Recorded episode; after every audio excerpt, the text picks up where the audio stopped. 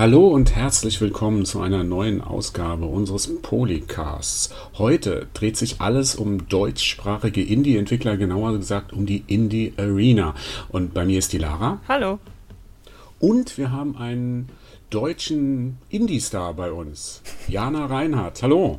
Indie-Star Jana Reinhardt, hallo.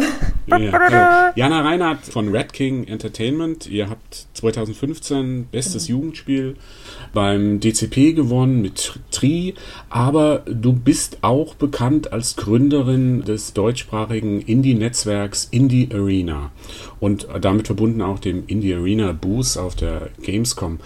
Äh, mich interessiert da immer, wie, wie kommt man zum Indie-Entwickler? Wie wird man zum Indie-Entwickler? Ähm, wie war das bei dir, Jana? Also ich habe damals tatsächlich eine Arbeit, also mein, mein Diplom habe ich äh, in Multimedia Virtual Reality Design gemacht. Und da kann man sich ja Themen für die Abschlussarbeit ähm, überlegen. Das war so 2009. Und da habe ich tatsächlich eine Abschlussarbeit über Indie-Games geschrieben. Ähm, was das mhm. ist, was, was die auszeichnet. Ist das jetzt eine Finanzierungsform oder ist das eher ein Genre? Genau, darüber habe ich geschrieben und habe Teams vorgestellt. Und nach dem Studium stehst du ja quasi auf der Straße. Wir haben halt Spiele im Studium gemacht, aber wir wussten einfach überhaupt nicht, äh, also wir sind ich und mein Freund Friedrich, ähm, wir wussten halt überhaupt nicht, wo bewerben wir uns jetzt, wo wollen wir eigentlich hin, wollen wir ins Ausland, wollen wir hier bleiben eigentlich wollten wir zusammenarbeiten, schaffen wir das zusammen in eine Firma zu kommen und so weiter. Und nach dieser Diplomarbeit wusste ich ja auch so ein bisschen, wie diese Spiele funktionieren, was Indie-Games sind, wie die sich vertreiben, wie die entwickelt werden. Wir haben damals schon mit Unity gearbeitet, dieser Engine, die heutzutage jeder irgendwie äh, benutzt. Genau, und dadurch lag das total nah, sich selbstständig zu machen. Also ihr seid zu zweit bei Red King oder genau. sind da noch ja. Wie ist es bei euch aufgeteilt, so von der Arbeit? Bist du der Boss und er muss machen, was du sagst? Oder? Ja.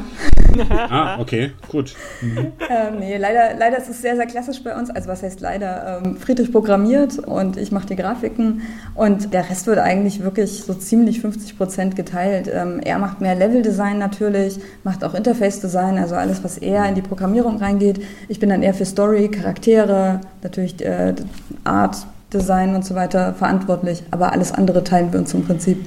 Genau.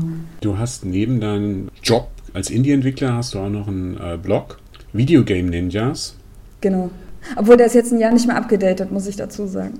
Ach so, ja gut, aber ähm, wie, wie kam es dazu? Da, da, da, stellst du ja Porträts oder machst du Porträts von Frauen in der äh, Indie-Entwickler-Szene oder in der Games-Szene vor. Wie kam es dazu? Genau, ähm, ich glaube, ich habe das einfach angefangen, weil ich das so ein bisschen leid war, dass Leute immer gesagt haben, ja, wir könnten für Talks keine Frauen finden, weil es gibt in dem Bereich keine Frauen. Und letztlich zeigt sich dann meistens, dass das einfach schlechte Netzwerke sind. Das will ich nicht nur Männern vorwerfen, dass die äh, wenig Frauen in ihrem Netzwerk haben, sondern es geht natürlich auch um die Frauen, die da ein bisschen vielleicht wenig laut sind und lauter sein könnten. Zum anderen liegt es aber halt auch daran, dass man vielleicht Frauen nicht so kennt und dafür sollte der Blog eben da sein. Äh, da gibt es auch noch eine Liste dazu, wenn man auf den Blog geht, äh, Videogame Ninjas, ist die verlinkt, ich glaube im About. Über 200 Leute sind da drauf aus verschiedenen Ländern und da kann man sich im Prinzip äh, Grafiker, Musiker, äh, Programmiererin, je nachdem, was man gerade braucht für einen Talk oder für einen Text oder so, kann man sich die Leute eben raussuchen. Dafür war das da. Hm. Stichwort Netzwerk. Du hast die Indie Arena gegründet. Ähm, war das so der erste Schritt, dass du gesagt hast, na, da muss ich mehr tun, da müssen mehr Leute sich mehr vernetzen, damit das überhaupt in, in, in die Gänge kommt, das Ganze? Also das war damals äh, mit Martin Eruka haben wir das, also wir haben das zusammen gegründet und ähm, das war so, die erste Amaze, das ist das, das Indie-Festival in Berlin, äh, war 2012. Und da muss ich sagen, das war so ein total krasses Jahr, da haben sich nämlich viele deutsche Indie-Entwickler zum ersten Mal wirklich getroffen.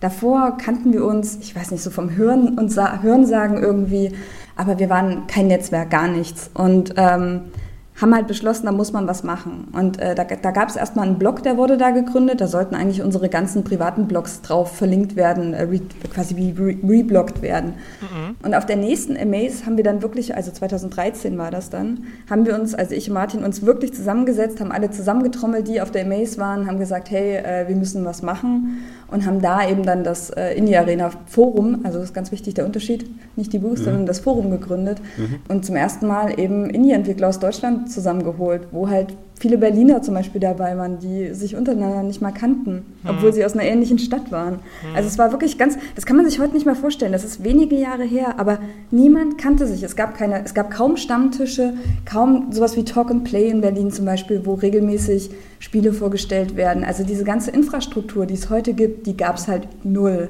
So und das haben wir im Prinzip etabliert und jetzt hat sich das ja so ein bisschen weiterentwickelt seitdem, also nicht nur generell die, diese Ver Vernetzung und diese Infrastruktur, sondern auch die Indie Arena ist ja vorwärts gewachsen. Wir kommen gleich nochmal auf die Booth extra zu sprechen, weil, wie du gesagt hast, sind ja zwei verschiedene Dinge.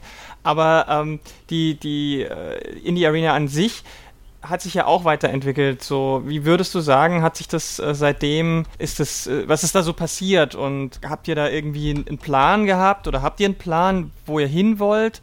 Oder ähm, bist, seid ihr da wirklich sehr einfach, ja, wir gucken mal, wir haben, äh, wir sehen, was passiert und sind da sehr offen? Ähm, das ist gar nicht so einfach zu sagen, weil, äh, wie gesagt, die Indie Arena ist ein Forum, dazu muss ich auch sagen, ein geschlossenes Forum, äh, man muss sich halt anmelden, ähm, halt vor allem nur für Entwickler.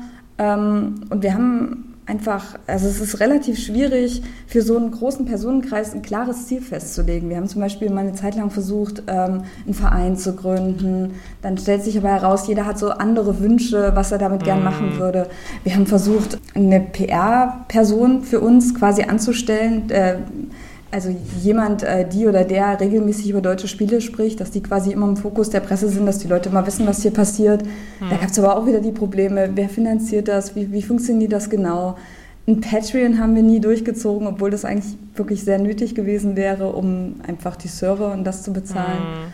Ja, aber also wie gesagt, was wir halt geschafft haben, ist wirklich die Leute zusammenzubringen und ähm, über die Jahre einfach dass die Leute vernetzt sind, dass einfach klar ist, wer, wer ist für die jeweiligen Regionen Ansprechpartner, äh, wo kann sich jemand hinwenden. Im Prinzip werden über das Forum regelmäßig auch Events verteilt. Wir sehen halt zu, dass wir zusammen auf Events gehen. Äh, Gamescom ist natürlich ein Ding. Äh, es gibt ja noch viel mehr, die PAX zum Beispiel in den mhm. USA oder Poznan ist immer so mein, mein Favorit. Das ist in Posen, also äh, in Polen.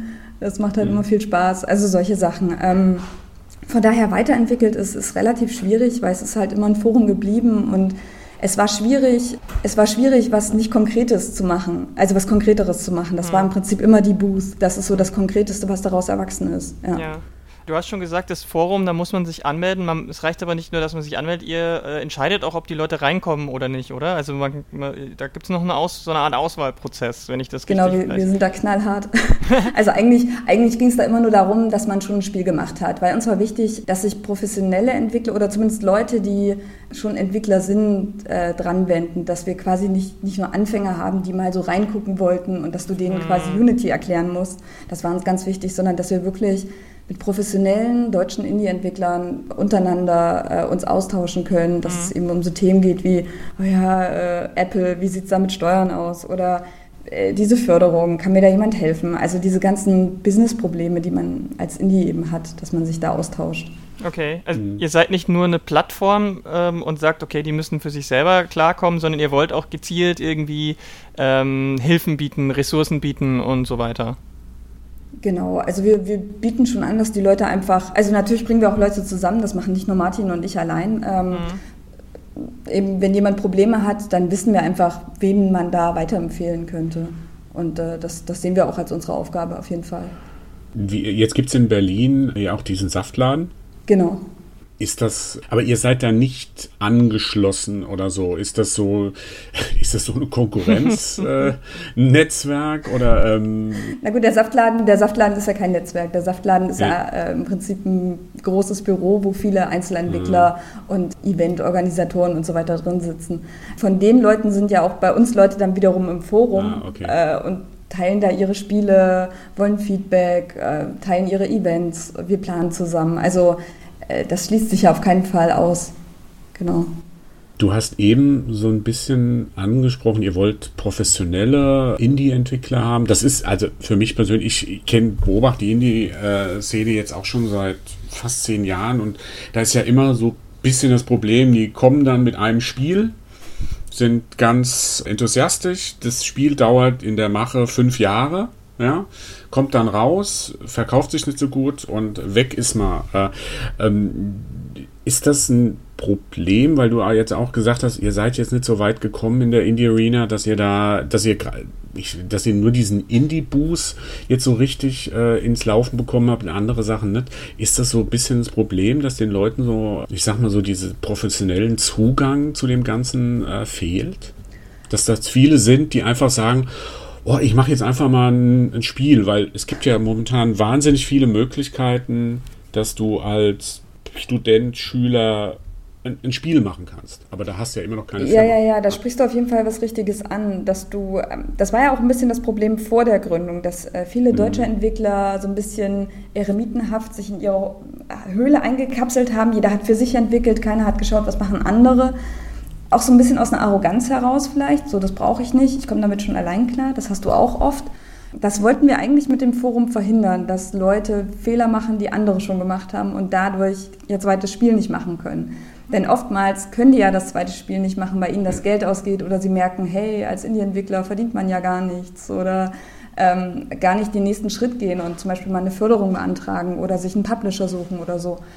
Das ist halt wirklich ein Problem, dass da Leute, also manche, glaube ich, denken, dass sie das allein schaffen und danach geht ihnen halt die Puste aus und so Hilfe nicht annehmen können und wollen. Aber ja, dazu kann man halt leider niemanden zwingen, mhm. äh, sich, sich das anzuhören, weil danach sind die Leute immer schlau und denken dann, ja, hätte ich mal auf euch gehört oder so. Man schon und ja, kann man nichts dagegen machen. Also äh, ich, ich habe ja auch schon oft genug äh, irgendwie Artikel geschrieben oder jeder hat schon mal, der, der entwickelt, hat schon mal Artikel geschrieben, zehn Fehler, die du auf keinen Fall machen sollst. Mhm. Und Leute machen die Fehler trotzdem, weil manchmal musst du Fehler leider halt auch machen, um es zu verstehen. Und bei vielen führt das aber dazu, dass die eben ihr zweites Spiel nicht machen können, weil sie eben kein Marketing gemacht haben zum Beispiel oder ich weiß nicht, da gibt es so viele, so viele Fehler, die, die begangen wurden. Oder eben Feature Creeps, also Spiele gemacht, die äh, einfach viel zu viele Features haben, ohne klaren Fokus. Oder was ich auch immer mhm. wieder sehe, dass Leute äh, den, wie soll ich sagen, Unique Selling Point unterschätzen. Also, dass die Spiele machen, die sie so mögen,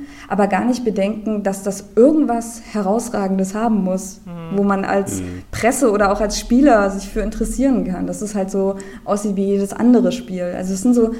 eigentlich relativ einfache Punkte, die dann oft nicht beachtet werden. Mhm. Aber wo Leute halt unbedingt genau das machen wollen. Und du kannst mhm. denen das auch nicht ausreden. Das ist so ein bisschen der Steam-Effekt, sage ich dazu. Es gibt so viele Spiele, die du, äh, also wenn ich jetzt heute auf Steam draufgehe ja, und nach Indie-Spielen suche, dann hast du überhaupt keinen Überblick mehr, was jetzt irgendwie was Besonderes ist.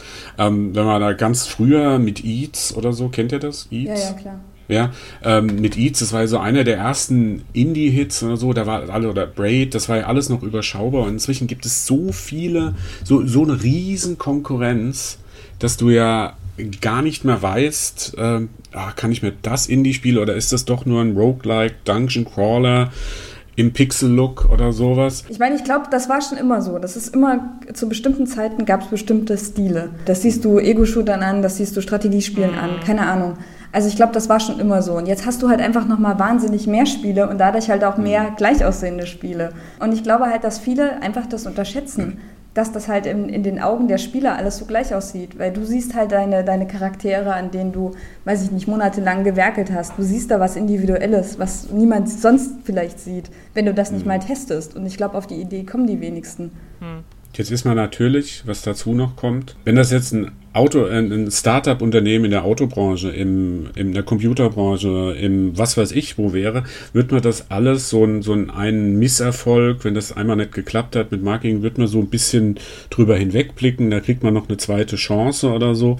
Bei Spielen habe ich halt immer das Gefühl, wenn du, wenn du es noch nicht mal als Spieleentwickler geschafft hast, ja, dann kriegst du auch keine zweite Chance mehr für ein zweites Spiel oder so. Hängt das auch ein bisschen damit zusammen, dass, dass das nach einem Spiel und dann tschüss, dass das auch so von der, von der Wahrnehmung von, von Videospielen als Spieleentwickler, dass das hier in Deutschland auch gerade schwierig ist, dass man da dran bleibt, dass man da einen Erfolg findet? Weil du gerade meinst, man kriegt keine zweite Chance. Das klingt ja so, als wäre das von außen jemand, der dir das nimmt. Ich glaube, die meisten Leute geben sich dann selbst keine Chance, weil sie halt merken, oh, es mhm. ist ja doch sehr hart. Oder verdammt, die Entwicklung hat so und so viel 1000 Euro gekostet oder 10.000 Euro, 100.000 Euro gekostet über fünf Jahre. Ich glaube, da ist bei vielen einfach die Luft raus. Also ich glaube, die geben selbst auf, weil sie vielleicht auch sehen, dass viele Leute dann Erfolg hatten und sie halt nicht, zweifeln dann an sich selbst. Manche machen auch ihr erstes Spiel gar nicht fertig. Also ich finde, das ist immer noch so die, die wichtigste die wichtigste Sache, die man als Newcomer unbedingt machen sollte. Selbst wenn man an das Spiel nicht mehr hundertprozentig glaubt oder merkt, es verkauft, es wird sich nicht, es wird kein Knüller werden. Man muss sein erstes Spiel unbedingt fertig entwickeln, weil das ist halt das, womit man sich quasi um Förderung bewirbt, was man einem Publisher zeigen kann, wo man einfach was zeigen kann, dass man was schon geschafft hat. Und ich glaube, an der Hürde scheitern schon viele ja. vielleicht. Ja, ich, ich habe auch den Eindruck, dass viele NachwuchsentwicklerInnen und Indie-Leute, die anfangen, das Gefühl haben, sie müssten mit ihrem ersten eigenen Spiel auch gleich den Mega-Hit haben. Was eigentlich total absurd ist, weil wenn man sich die anderen Kreativbereiche anguckt, so wie Musik oder äh, Literatur oder sowas, niemand würde erwarten, dass jemand mit dem ersten Song, den er schreibt, sofort den Riesenhit landet. Das funktioniert gar nicht. Und, oder, oder der erste Roman ist wahrscheinlich immer noch ein bisschen sehr holprig und so. Also warum sollte das bei einem Spiel so sein? Warum sollte man bei einem Spiel gleich den Mega-Erfolg haben? Und deswegen glaube ich auch, dass man, dass, dass viele Indie-Entwickler sich selber so ein bisschen im Weg stehen, was es angeht. Aber du bist ja, ja jetzt nun durch dein Diplom und durch dein, deine langjährige Erfahrung echt schon so die Expertin. Wie, wie würdest du denn momentan so die Lage einschätzen? Weil lange Zeit gab es ja kaum, du hast ja selber gesagt, keine Vernetzung und so und auch die Szene, es gab keine Szene und es gab auch relativ wenig Indies, habe ich das Gefühl, in den äh, vor 20, 10, 20 Jahren. Jetzt habe ich das Gefühl, gerade boomt der, der deutsche ja, Indie-Markt. Wie würdest du denn das so einschätzen, gerade so die, die, die, den derzeitigen Stand? Und was muss, wo muss man jetzt aufpassen, dass dieser Boom auch irgendwo hinführt? Das ist immer schwierig, was man auch für eine Herangehensweise hat. Ich glaube, nochmal ganz wichtig, wenn man über, über Indie-Games redet, hat man ja auch immer nur so diese Hit-Games äh, mhm. diesen Lebensweg, wie du schon sagst, man, es muss nicht immer ein Hit sein. Äh, was man immer vergisst, dass ganz, ganz viele auch mit, naja, so, ich will jetzt nicht sagen mittelmäßigen Spielen, das klingt so abwertend, aber die haben so ihre Nische gefunden, so eine ganz bestimmte Zielgruppe zu bedienen. Die sind keine Stars, aber mhm. die können davon total gut leben. Also das darf man nicht vergessen. Es gibt ganz verschiedene Ansätze, wie Leute als Entwickler leben können. Entweder manche arbeiten sich auch langsam hoch, manche landen den einen Hit, äh, können, sie, können davon halt leben.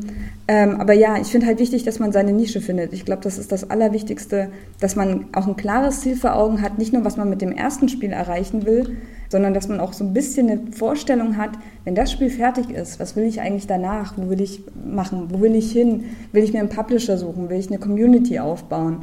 Äh, will ich zum Beispiel Kickstarten? Solche, solche Sachen äh, muss ich mir, glaube ich, also ich glaube, viele Leute legen halt den Fokus nur auf das Spiel, auf das eine Spiel, was sie machen wollen, aber nicht auf das Drumherum, dass sie mhm. dafür halt auch eine Firma gründen müssen, dass sie dafür eine Finanzierung haben müssen, solche Sachen eben. Ansonsten, ich glaube, die Chancen gerade als, als junge deutsche Entwickler sind, stehen eigentlich ziemlich gut, weil ich finde, es gibt schon auch ziemlich viele Förderungen, womit man sich hier im, im deutschen Raum irgendwie äh, sein Spiel mitfinanzieren kann.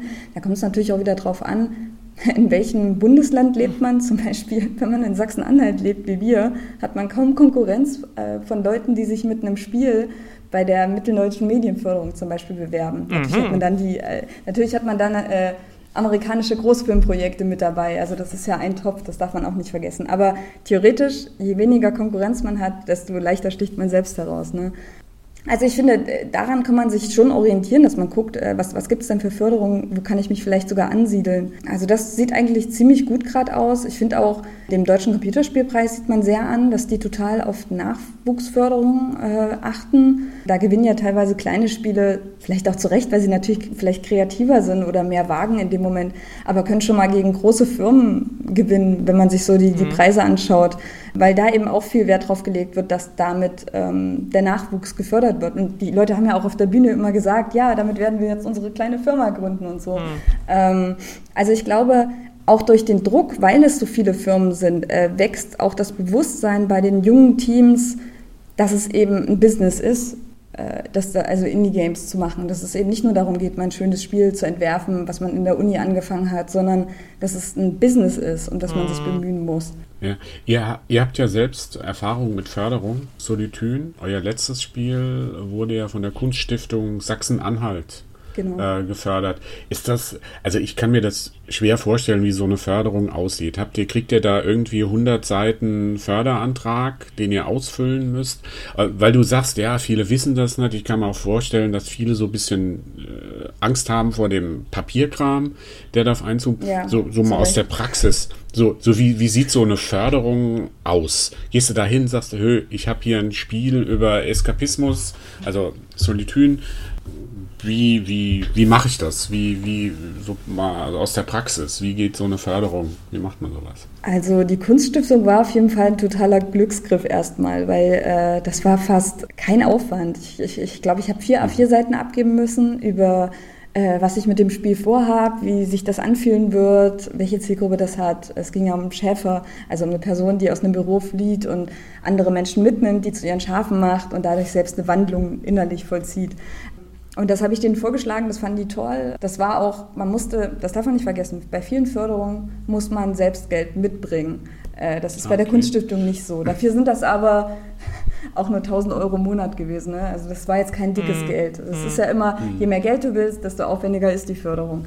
Aber das ist so ein gutes Beispiel dafür, dass man einfach sich mal in seinem Umfeld umschauen muss. Äh, es müssen nicht immer die klassischen Spiele- oder Filmförderungen sein, die man nutzen kann. Also gerade für so ein kleines Spiel, für so ein kleines Kunstspiel wie Solitune war das super ideal. Ja, ansonsten, ich glaube, die krassesten Förderungen, das war wirklich die MDM, also die Mitteldeutsche Medienförderung. Das war viel Papierkram. Genau wie die EU-Förderung, die gibt es ja einmal im mhm. Jahr, äh, ich glaube im März, ist die, wird die EU-weit eben ausgeschrieben. Ähm, das ist schon ein krasser Aufwand. Da muss man auch bei beiden Förderungen selbst Geld haben. Das ist natürlich immer so das Problem. Ne? Ich sage jetzt, ja, bewerb dich doch einfach um eine Förderung.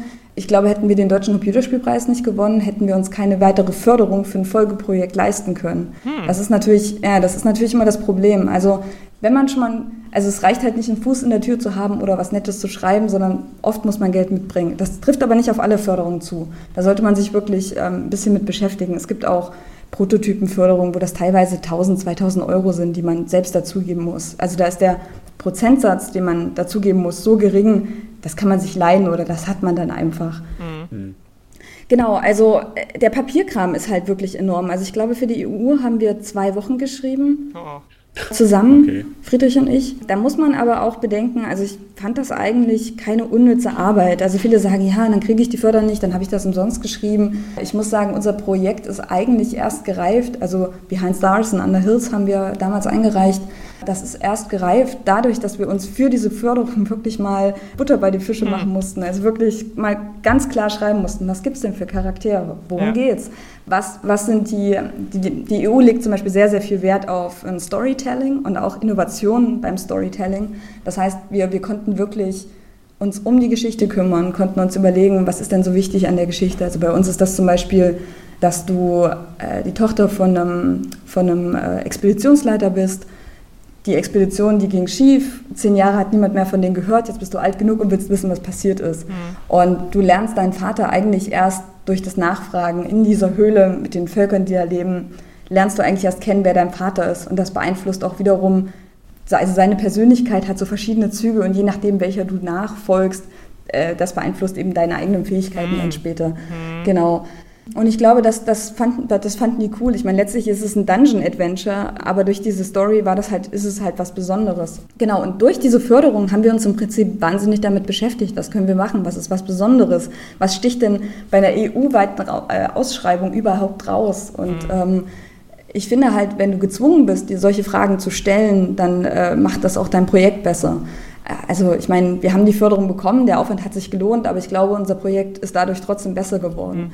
Genau, also diese, diese, diese zwei Wochen vor der Abgabe, also vor der Abgabe idealerweise eher, also diese zwei Wochen äh, Aufwand, so Texte schreiben, das ist schon ziemlich viel Arbeit. Ähm, man darf aber nicht vergessen, danach geht es ja weiter. Ne? Also man muss meistens Abrechnungen machen. Bei der EU ist es zum Beispiel gar nicht so hart. Da muss man halt nachweisen, dass man das Geld halt auch ausgegeben hat. Das dürfte Und nicht so schwer sein. Das dürfte nicht so schwer sein, genau. Bei der MDM ist es ein Zacken schärfer. Da mussten wir zum Beispiel extra ein Konto anlegen, ein Projektkonto, was bei uns ein bisschen komplizierter ist, weil dadurch liegt jetzt unser ganzes ja, ist jetzt vielleicht auch zu viele Details. Es war einfach ein bisschen anstrengend, ne? extra ein Projektkonto ja. machen. Sind das dann Darlehen, die irgendwann zurückzahlen? Genau, das, das ist das auch nochmal ein wichtiger Unterschied pro Förderung. Also ähm, bei der Kunststiftung zum Beispiel, ich musste nichts zurückzahlen. Ich muss nicht mal Steuern dafür zahlen. Das ist echt der Hammer. Bei der, bei der EU ist es so, es ist, man muss es nicht zurückzahlen. Also das heißt, wer sich nicht um die EU-Förderung bewirbt, ist eigentlich bescheuert. Das sollte jeder versuchen, weil es ist, wenn man das Geld bekommt, ist es wirklich genial. Und bei der MDM zum Beispiel, das sind eben diese klassischen Filmförderungen, da ist es so, da muss man im Erfolgsfall das Geld zurückzahlen. Genau. Ja, okay. Wenn ihr, wenn ihr quasi ähm, die, die Kosten durch Verkäufe wieder reinholt. Genau, so läuft das. Da kann man ja, sich aber noch ja, selber irgendwie Film, ja. selbst nochmal auszahlen. Äh, also da gibt es so verschiedene Wege, wo man das noch ein bisschen, ja, wenn man sich selbst eben finanziert, dass man das nochmal selbst sich wieder rausholt. Aber wie gesagt, da muss man sich ein bisschen mit beschäftigen. Aber im Prinzip, ne, wenn du keinen Erfolg hast, aber trotzdem dein Spiel äh, irgendwie machen willst, eben wie das bei Kunstfilmen ja auch oft so ist, die werden dann keine mhm. Blockbuster, aber es ist wichtig, dass sie gemacht wurden. Mhm. Ähm, Finde ich, ist ein gutes Modell dafür. Die Indie Arena, äh, ab, anders als die Booth, ist ja nur auf die Dachregion, also Deutschland, Österreich, Schweiz genau. begrenzt. Äh, weil, das ist bestimmt ein bewusster Schritt gewesen, weil ihr hättet ja auch gleich europaweit machen können, oder? Das waren auch lange Diskussionen, so warum ah, ja. sich jetzt schon wieder in Deutschland abkapseln, warum machen wir das nicht EU-weit, was soll das, das ist doch eine internationale Szene und so. Also der Punkt ist erstmal, es gibt ja schon äh, internationale Entwicklerforen, äh, Foren, äh, TIC-Source ist zum Beispiel, also The Independent Gaming Source ist zum Beispiel so ein, so ein mhm. Beispiel. Das ist ein riesiges Forum, wo wirklich Indie-Entwickler aus der ganzen Welt sich treffen. Und ich muss aber sagen, dadurch verlierst du schnell auch die Übersicht. So, du guckst natürlich, welche Projekte dir gefallen, die unterstützt du, da, da, da, da diskutierst du mit, aber du weißt halt nicht, wer ist es Deutschland, äh, mit wem kann ich mich mal treffen lokal. Ähm, und ich finde das schon ziemlich wichtig, dass, ähm, dass, die, dass die lokale Szene auch hm. ein bisschen verbündelt ist. Weil es ist einfach was ganz anderes, wenn du mit Leuten wirklich auch persönlich Kontakt hast, äh, als wenn du die nur übers Internet irgendwie triffst. Genau, und hm. deswegen, deswegen haben wir uns halt im Prinzip auf die Dachregion einfach durch die Sprache begrenzt. Okay. Ähm, gibt es denn, gibt es deiner Meinung nach auch, so wie es ja in gesagt in Literatur und Film und so gibt es ja unterschiedliche Regionen, denen man dann auch anmerkt, woher sie kommen. Also der, ganz oft beispielsweise der französische Film, da wird immer gesagt, man merkt sofort, dass es ein Film aus Frankreich ist. Man merkt auch, ähm, ohne jetzt qualitativ das anzusprechen, man merkt auch, dass ein Film, wenn ein Film aus Deutschland kommt. Würdest du sagen, das ist bei Indie-Spielen auch so, dass man dann merkt oder dass äh, du als, äh, du hast ja da einen besseren Überblick. Merkt man das, wenn ein Spiel aus Deutschland kommt?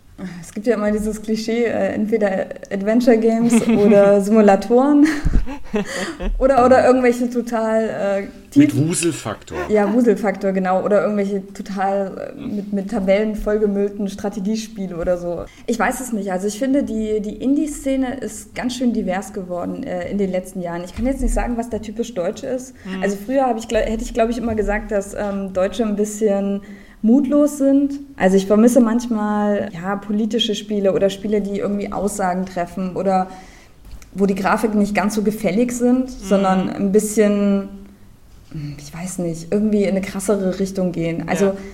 ich, ich glaube halt, Deutsche sind dann doch manchmal bemüht dazu, alles korrekt zu machen mhm. und werden dann halt schnell gefällig und bunt und, äh, bunt und niedlich oder, oder, oder super äh, Hochglanz perfekt und dadurch mhm. stechen die aber null raus. Also diese, dieses ich weiß nicht, edgy sagt man im ja, Film, ja. ein Charakter ja, edgy ist. Irgendwie, mhm. dass der so Kanten und Ecken hat und Fehler und ein bisschen, ein bisschen halt heraussticht.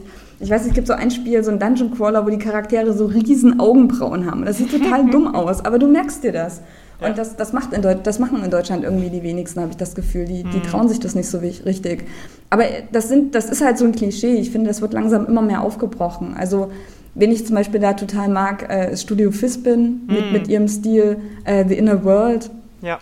Ich finde, die, mm. die sind halt alles andere als gefährlich, obwohl der Grafikstil total klasse ist, ja. Mm. Ähm, da, aber das, das behältst du halt. Und ich, ich glaube schon, solche Spiele äh, gibt es dann, gibt's dann auch schon, schon mehr. Ich meine, das ist der Saftladen wieder ein gutes Beispiel. Ich finde, alle, die da irgendwie drin sitzen, äh, die, die Maschinenmensch-Jungs, äh, die Curious Expedition mhm. gemacht haben, die haben versucht, wirklich eigene Charaktere zu schaffen äh, äh, All Walls Must Fall, das ist ja auch aus dem, aus dem Studio, mhm. finde ich auch, die gehen, was, die, die gehen einen total eigenen Weg. Also das finde ich total super, mhm. dass, dass die sowas machen. Gleichzeitig mag ich aber auch zum Beispiel, ach, wie heißen sie denn, Moon Eye Studios, mhm. dieses Spiel mit dem Wolf. wie hieß das denn? Lost Ember, Lost Ember hieß das, ne? Das ist halt wieder sehr Hochglanz, aber ich finde, die haben trotzdem äh, irgendwie was Eigenes gefunden mhm. mit diesen Tierfiguren, die dann doch wieder auch ein bisschen, der Wolf ist halt so ein bisschen länger, hat so ganz dünne Beine. Ja. Die haben den halt nicht fotorealistisch gemacht und das fand ich, finde ich halt auch eine super Entscheidung. Also das, das sieht man dann halt auch wieder. Also solche, solche Sachen gibt es, glaube ich, viel, viel mehr äh, in Deutschland inzwischen, dass mhm. Leute einfach merken, okay, du brauchst was Eigenes und deswegen versuchst du nicht ein Casual Game zu machen, weil du da eh Millionen reinpumpen musst, dass, dass du dafür das Marketing stemmen kannst, um, um das bekannt zu machen. Ja, wobei jetzt das mit den Casual Games ist ja in Deutschland gerade, also wenn ich da an Good Game und so weiter denke, die großen Firmen, die haben ja extreme äh, Probleme da, dass sie da was machen. Aber ähm, wenn du jetzt sagst, hier in Deutschland tut sich gerade was, also ich habe immer so ein bisschen das Gefühl, Deutschland hat den Boom den es so um Indies gab, so ein bisschen äh, verpennt. Ja, also wenn ich dran denke, so 2006, 2008, das war so die große Zeit, dann ging das auch noch ein paar Jahre weiter. Und jetzt halt hast du halt dieses Riesenangebot ähm, an, an Indie-Games, an Konkurrenz und so. Ähm, ist das jetzt nicht noch die Hürde noch ein bisschen schwieriger geworden, dass wir als Deutsche jetzt einerseits die Gesellschaft nimmt äh, Spieleentwickler nicht ernst, dann bist du noch ein Indie-Entwickler, der noch nicht mal sagen kann, hör mal, Publisher, ich habe hier ein Spiel, das 30 Millionen Exemplare verkaufen wird. Haben, haben wir das ein bisschen äh, verpennt in Deutschland? Du hast ja auch gesagt, 2012 hat sich da erst was getan. Ja, schwierig zu sagen. Also ich glaube, da, das liegt auch ein bisschen äh, an, dieser, an diesem Mangel an Individu äh, Individualität. Ähm, weil du ja auch auf dem, auf dem internationalen Markt erst, erst äh, bestehen kannst, wenn du irgendwas Herausragendes hast. Und ich glaube, das hat in Deutschland immer so ein bisschen gefehlt irgendwie. Mhm. Aber letztlich, ich kann das manchmal, ich finde es super schwierig, Spiele vorherzusehen, äh, deren Erfolg vorherzusehen. Also, weißt du, manchmal denke ich halt auch, ja, du musst, du musst super, super edgy sein, du musst was Eigenes haben. Und dann kommt da so ein Dungeon Crawler auf Steam, der hat 13.000 Kommentare, verkauft sich Bombe und der sieht halt aus so wie jeder Dungeon Crawler. Mhm. Ich, also manchmal, ich, ich glaube, das kommt halt echt aufs Genre an, äh, was, was du eigentlich machst. Und ich glaube halt auch Spiele aus dem Indie-Boom also die bekannt äh, geworden sind, nicht alle von denen haben sich gleichzeitig auch wieder super verkauft. Also das darf man auch nicht vergessen. Ich glaube aber bei uns hat schon immer irgendwie so ein Leuchtturm gefehlt. Hm. Also eines der, der, der großen Erfolgs-Indie-Hits aus Deutschland war ja Tiny Wings. Hm. Von Andreas, wie hm. hieß der? Ja, eine App, genau. App. Und das hat sich ja. so krass verkauft und ja. von dem hat man ja aber nie was gehört. Äh, in irgendeinem Magazin, in irgendeinem ähm, Spielemagazin, keine Ahnung, das ist eigentlich die G, genau. In der G habe ich mal ein Interview mit ihm gelesen. Das ist so das einzige Mal, wo ich mal von ihm was gehört habe. Das, das ist halt Andreas illegal, genau. Illiger genau. Andreas Illiger, Und ja. das war ja echt ein Hit. Mhm. Und keiner wusste, dass der aus Deutschland mhm. ist. Und es hat aber auch keinem, ich weiß nicht, ich glaube, bei der ersten Amaze hat der mit den Award verliehen. So. Mhm. mhm das, das zeigt halt auch wieder, die, die dann Erfolg haben, die kapseln sich halt dann auch manchmal ab. Die, hm. die Teil, also die sind dann, weiß nicht, die sind halt mit, ihrem, mit ihrer Arbeit beschäftigt, die gehen da nicht raus, die schließen sich dann nicht an Communities an. Da gibt es halt wenige, die das inzwischen kapiert haben, dass man das machen sollte. Nicht nur für sich, also nicht nur für andere, sondern das bringt auch einem selbst letztlich was, mhm. wenn, man, wenn man in einer starken Community ist. Ich glaube, in, in den ganzen großen Städten, Hamburg, München, da haben es die Leute, Berlin, da haben es die Leute eigentlich kapiert. Und ich glaube, äh, da, mer also da, da merkt man das halt auch. Ich glaube, der Indie-Boom kommt jetzt verzögert aus Deutschland erst. Weil jetzt erst wissen die Leute, wie es läuft, wo es natürlich schwieriger geworden ist, aber es das heißt ja nicht, dass wir es total verpasst haben. Also ich denke, da geht noch was. Ja, ich glaube, gerade jetzt die ähm, Indie Arena Booth zeigt ja auch äh, die Entwicklung der Booth und auch die aktuelle, die neue für das diesjährige zeigt ja auch, dass das, das der, ich nenne es jetzt mal schon dieses böse Wort Trend eher nach oben und nach vorne zeigt, als dass wir äh, irgendwie hinterher oder nach unten gehen. Also ähm, ihr seid, die, die Booth ist ja seit, seit ihrer Entstehung dann doch relativ schnell, relativ sprunghaft gewachsen. Aber bevor wir da jetzt auf die aktuelle, vielleicht kannst du da auch noch mal ein bisschen ganz kurz auf die Entstehung äh, eingehen, mhm. Weil ich glaube, das ist ja auch noch mal ein bisschen getrennt von der von dem Indie Arena Forum gelaufen, oder? Genau, also äh, das, die Booth ist im Prinzip entstanden bei Oliver Eberlei von Hammer Labs. Also Olli hat mitbekommen, dass auf der Gamescom größere Firma abgesprungen ist und hatte quasi 40 Kilometer, äh, 40 Kilometer, 40 Quadrat, das, das wäre schon Erfolg. Ja. Er hat dann 40 Quadratmeter. Bis nach Düsseldorf. Hat dann 40 Quadratmeter im Prinzip ähm, einfach ist abgesprungen und äh, die, die Messe hat irgendwie in einem Forum oder so gefragt, ob die jemand haben will. Und Olli hat davon mitbekommen und hat, ähm, keine Ahnung, der ist halt immer super abenteuerlich bei solchen Sachen, vielleicht auch naiv, aber das ist in dem Fall echt gut und hat im Prinzip dazu gesagt, das zu holen. Ähm, und das Forum hat im Prinzip geholfen, dass, dass er wusste, wen er fragen kann, weil ja alle aktiven Indie-Entwickler aus der mhm. Zeit damals im Forum unterwegs waren.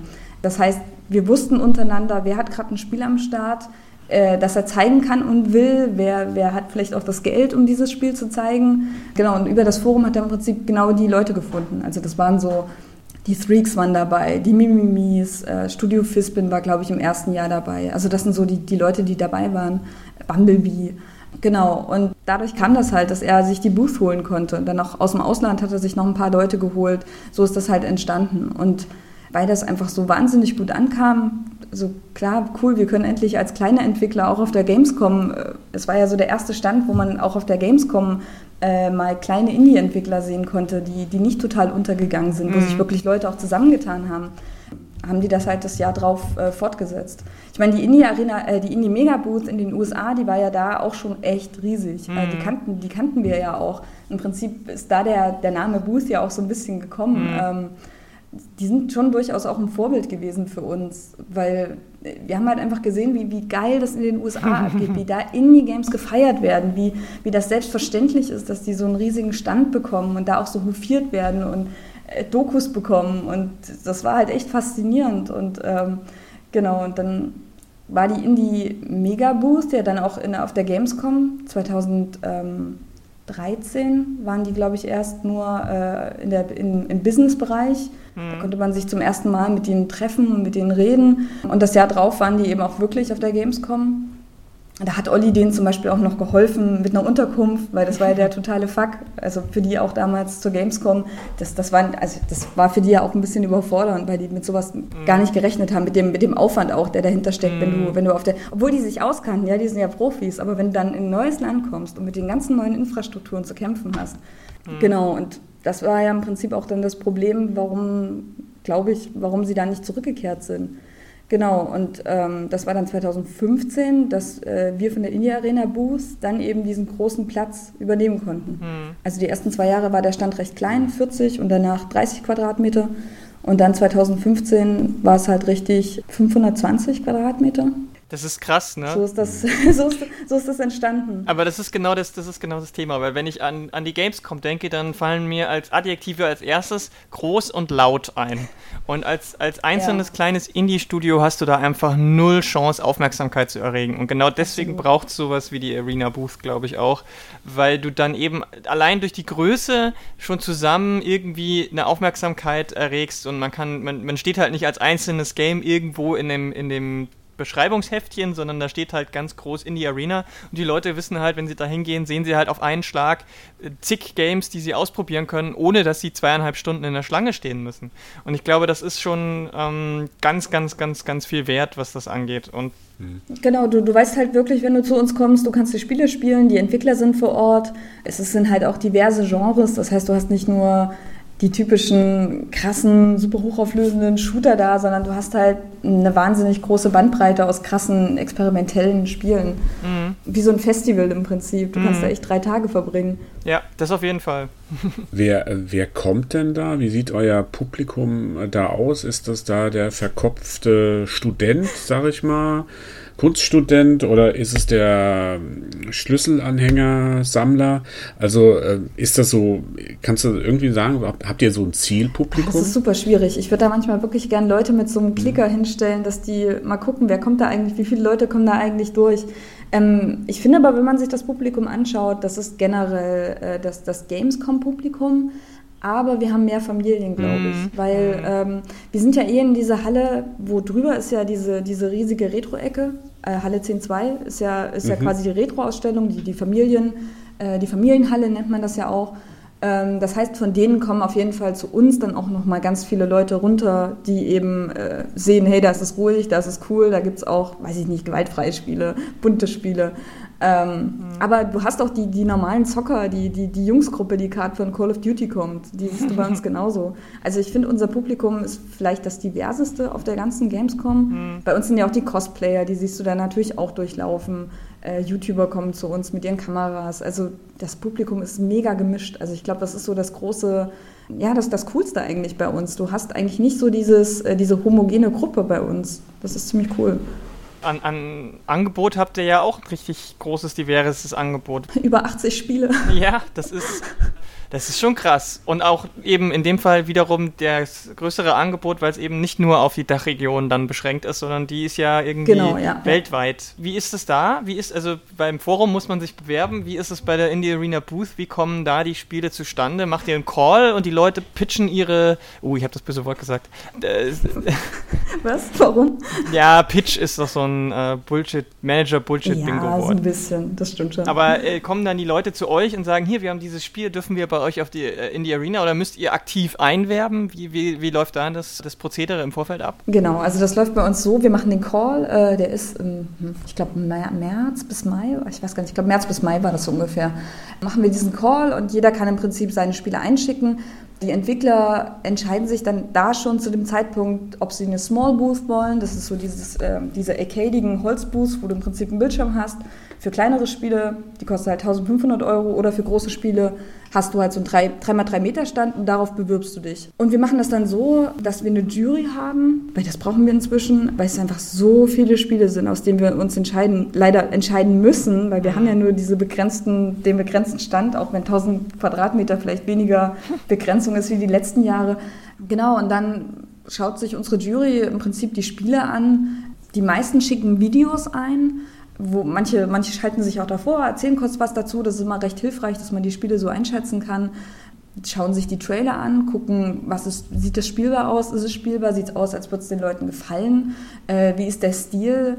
Ein bisschen achten wir sicher auch drauf, also Qualität sowieso, dass, dass die Sachen sich auch ein bisschen hervorheben. Also ich finde halt, wenn du eine Booth voller super generischer Spiele hast, das nützt keinem was. Mhm. Also wir gucken auch ein bisschen, dass die irgendwie was Individuelles haben, das ist schon auch wichtig.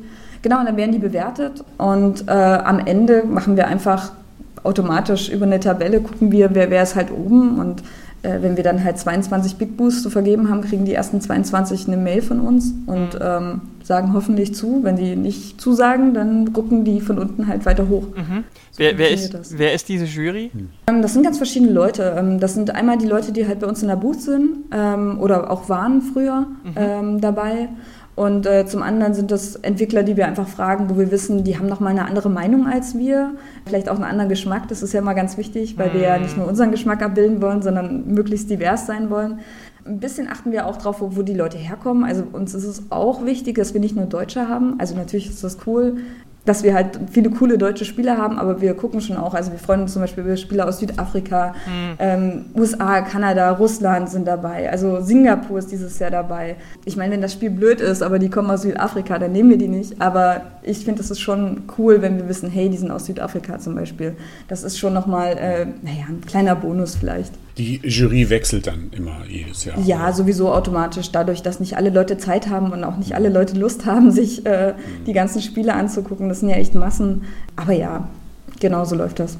Jetzt haben wir so viel über die Indie Arena, die vergangenen Indie Arena Boosts, äh, also die Stände gesagt. Wie, wie sieht es denn eigentlich dieses Jahr aus, 2017? Kannst du da irgendwie was erzählen, ob ihr da ein besonderes Highlight habt oder ähm, wie da jetzt die äh, so Zusammenfassung, sind die Spiele noch diverser geworden? Ähm, Gibt es ganz tolle Ideen oder merkst du, dass eine Stagnation vielleicht ist in den Spielideen? Ich finde eigentlich, die sind diverser geworden, vor allem qualitativ nochmal wahnsinnig hochwertig. Also ich glaube, so ein bisschen die vergangenen Jahre war es schon auch so, dass wir Spiele genommen haben, die wir jetzt nicht so hundertprozentig krass fanden, wo wir aber einfach die auch nehmen mussten, aus dem Mangel aus Einreichung.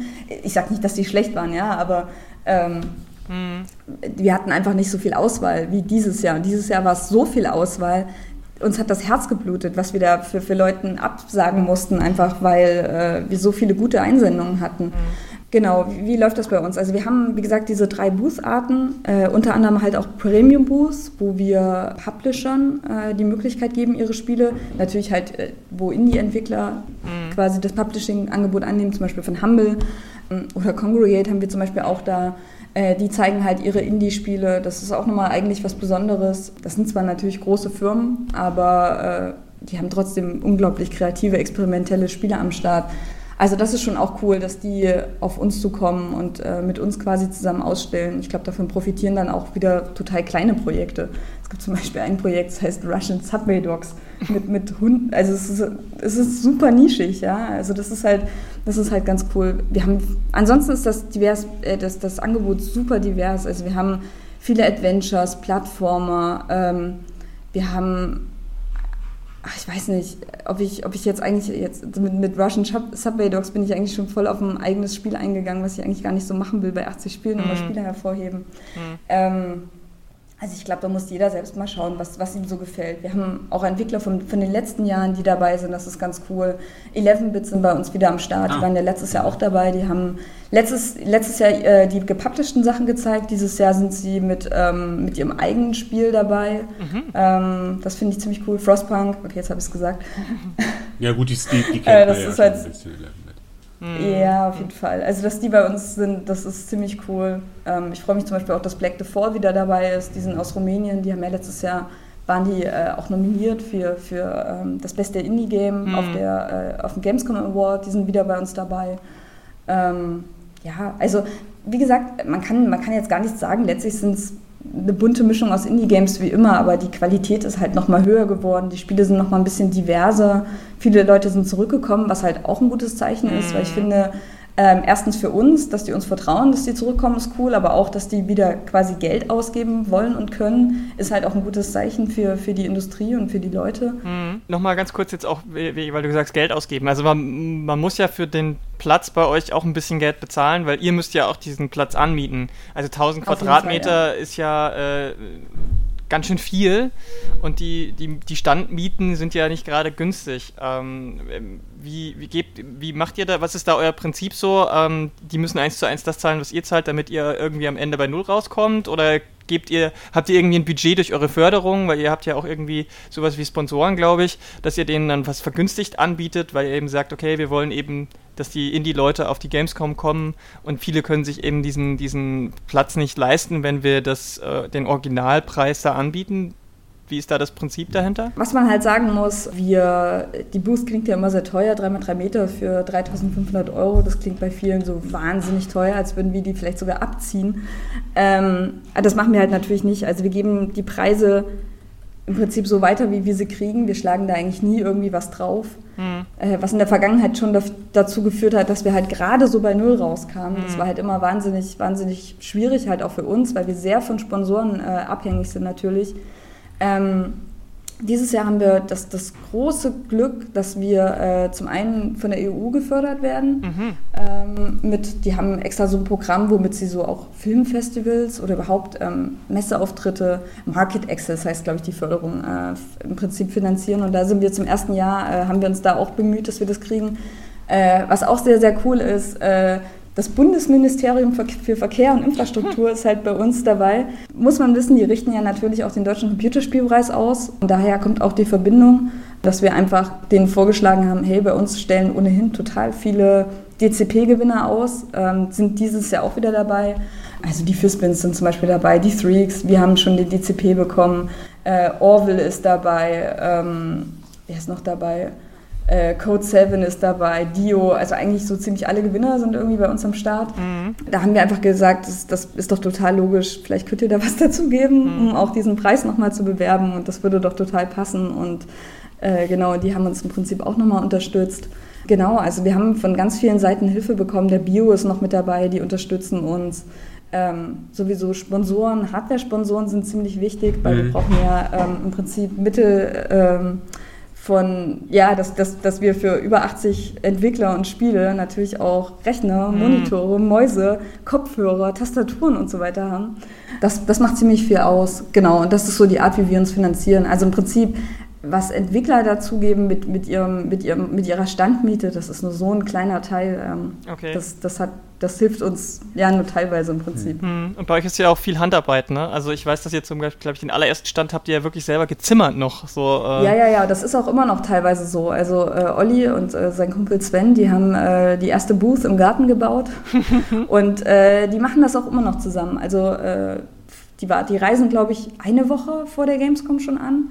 Ähm, und im Prinzip haben die, mieten die halt einen Laster. Die, die ganze Booth steht dann, ist ja alles gekauft. Also da kommt kein, kein Messebau von außen, das sind alles unsere Sachen, mhm. äh, die im Lager stehen und die kommen halt mit ihren Sachen dahin und bauen das auf, haben dann noch einen Messebauer am Start und genau, dann wird das alles mhm. aufgebaut. Sven und Olli, äh, wie, viel, wie viel seid ihr denn ähm, vom Orga-Team, sage ich mal?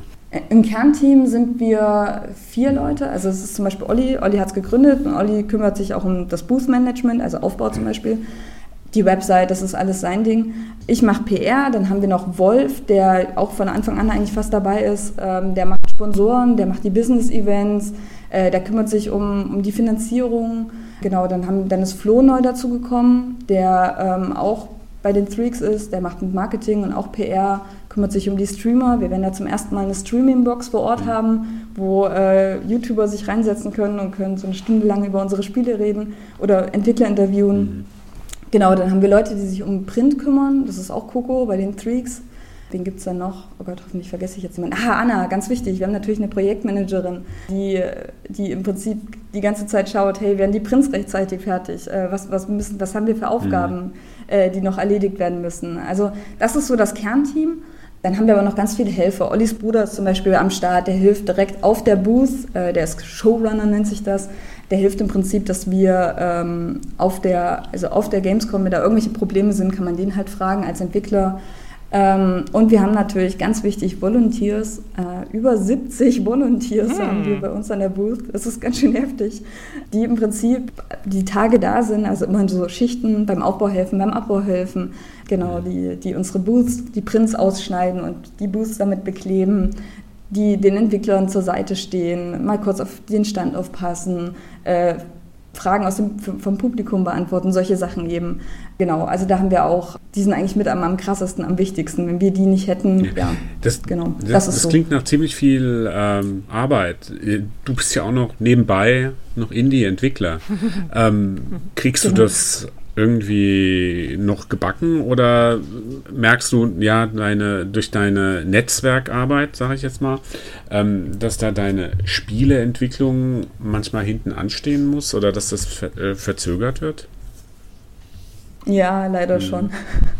Also gerade jetzt, je mehr es auf die Gamescom zugeht, ähm, wird es schon manchmal haarig. Also da muss man sich schon wahnsinnig gut einteilen oder muss halt mal auf ein bisschen Binge-Watching am Abend verzichten und dafür halt am, am, Spiel arbeiten. Also das ist schon echt so. Ähm, aber ja, ich meine, letztlich profitiere ich ja auch davon, weil ich glaube, wir, wenn ich nicht Teil des Teams wäre, würden wir zum Beispiel gar nicht unser Spiel zeigen können, wahrscheinlich auf der Gamescom. Also das, das, das hilft schon. Mhm. Also einfach auch finanziell ist das quasi unsere Bezahlung, dass wir äh, für die Arbeit eine Boost kriegen. So. Ja. Aber es ist mir einfach total wichtig, weil ich finde es halt auch einfach cool, Teil dieser Community zu sein und der, der, der Indie-Szene und dann nimmst du das so ein bisschen in Kauf. Wir gucken mal, ich, die, das letzte Jahr war ich ja auch schon dabei. Ja. Da hatte ich kein eigenes Spiel, da hat das ganz gut geklappt. mal gucken, wie das, wie das dieses Jahr funktioniert. Also ich meine, auf der Booth werde ich, äh, letztes Jahr habe ich ja für die Booth auch Interviews gegeben und äh, bin umhergerannt, habe Social Media gemacht. Ähm, das werde ich dieses Jahr nicht machen, das macht der Flo für uns. Äh, ja, mal gucken, ob man das auch trennen kann. Ich hoffe es, mhm. weil es ist ja natürlich auch blöd. Ich mache PR für die Booth, dann stehe ich selber da, spreche die Leute nochmal an. Es ist, ob das nicht total verwirrend ist, so, mhm. äh, ob die das trennen können, ob das nicht zu fischig wird. Ich, ich bin gespannt. Also es ist auch für mich ein Experiment, ob das funktionieren kann. Mhm. Klingt auf jeden Fall sehr interessant, ähm, die Indie Arena auf der Gamescom. Ähm, ich fand, das war ein sehr interessantes Gespräch. Du hast total viel über die äh, Indie-Szene in Deutschland gesprochen. Äh, das kriegt man halt auch nicht so oft mit, wenn wir manchmal so mit Leuten sprechen. Du hast da einen sehr guten Überblick gehabt. Ähm, mhm.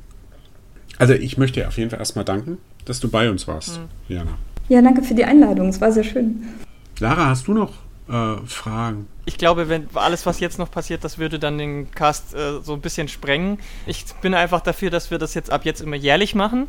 So kurz vor der, vor der Gamescom äh, einfach einen, wie ist der, wie ist der Stand, der Status quo und wo geht's hin, was ist, was geht gerade so ab. Und wir werden definitiv nach der Gamescom dann, wenn du äh, dich wieder gut ausgeschlafen erholst, erholt hast und wieder ein bisschen ähm, eine Stimme hast wahrscheinlich, weil die verliert man meistens dann auf der Gamescom. Oh ja. Auch auf über euer eigenes Projekt, über euer neues Spiel ich krieg's, sorry, ich krieg's immer nicht zusammen. Under, Under Hills? Nee.